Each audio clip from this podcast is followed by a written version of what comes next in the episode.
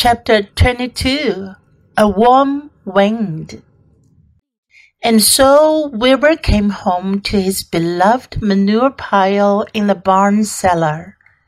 His was a strange homecoming. Around his neck, he wore a medal of honor.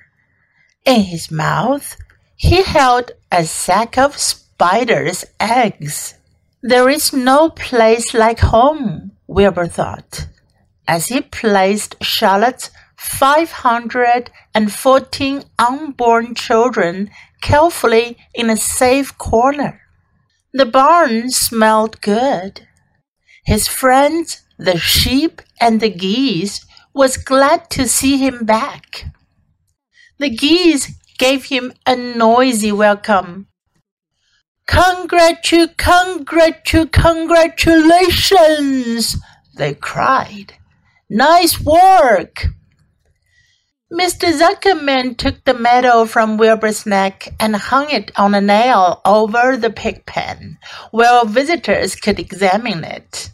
Wilbur himself could look at it whenever he wanted to. In the days that followed, he was very happy. He grew to a great size. He no longer worried about being killed for he knew that Mr. Zuckerman would keep him as long as he lived. Wilbur often thought of Charlotte. A few strands of her old web still hung in the doorway. Every day Wilbur would stand and look at the torn, empty web, and a lump would come to his throat. No one had ever had such a friend, so affectionate, so loyal, and so skillful. The autumn days grew shorter. Lurvy brought the squashes and pumpkins in from the garden and piled them on the barn floor where they wouldn't get nipped on frosty nights.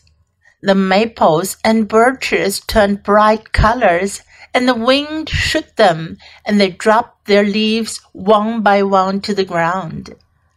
Under the wild apple trees in the pasture, the red little apples lay thick on the ground, and the sheep gnawed them, and the geese gnawed them, and foxes came in the night and sniffed them. One evening, just before Christmas, snow began falling. It covered house and barn and fields and woods. Wilbur had never seen snow before. When morning came, he went out and plowed the drifts in his yard for the fun of it. Fern and Avery arrived, dragging a sledge. They coasted down the lane and, and out onto the frozen pond in the pasture. Coasting is the most fun there is, said Avery. The most fun there is, retorted Fern, is when the Ferris wheel stops and Harry and I are in the top car and Harry makes the car swing and we can see everything for miles and miles and miles. Goodness!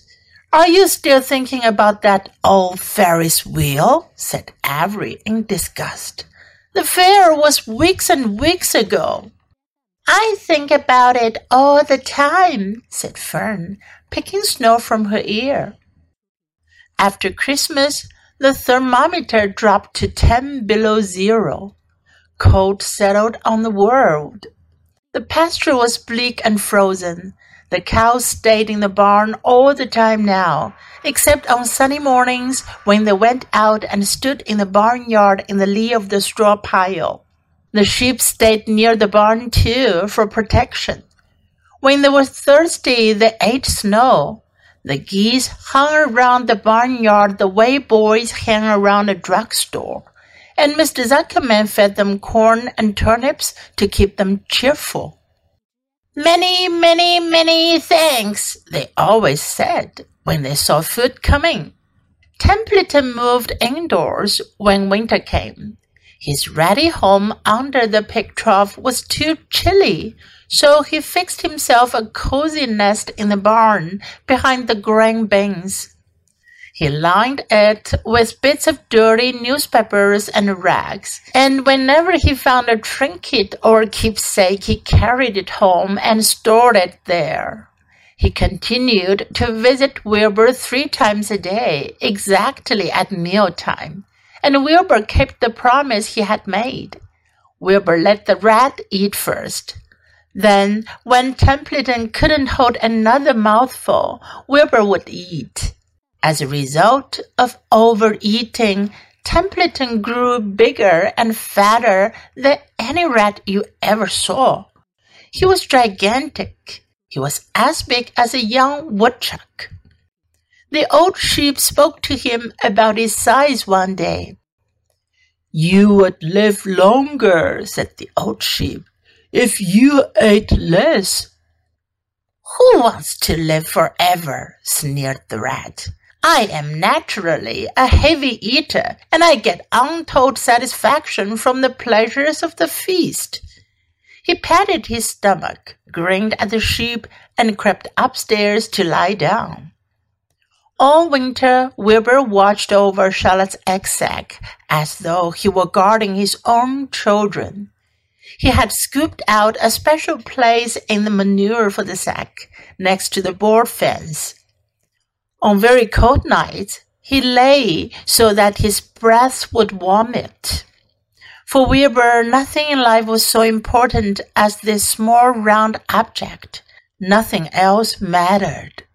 Patiently, he awaited the end of the winter and the coming of the little spiders.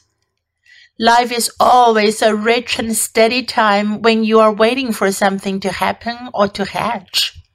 The winter ended at last. I heard the frogs today, said the old sheep one evening. Listen, you can hear them now. Wilbur stood still and cocked his ears. From the pond, in shrill chorus, came the voices of hundreds of little frogs. Springtime, said the old sheep thoughtfully. Another spring. As she walked away, Wilbur saw a new lamb following her. It was only a few hours old. The snows melted and ran away. The streams and ditches bubbled and chattered with rushing water. A sparrow with a streaky breast arrived and sang. The light strengthened. The mornings came sooner. Almost every morning there was another new lamb in the sheepfold. The goose was sitting on nine eggs. The sky seemed wider and a warm wind blew. The last remaining strands of Charlotte's old web floated away and vanished.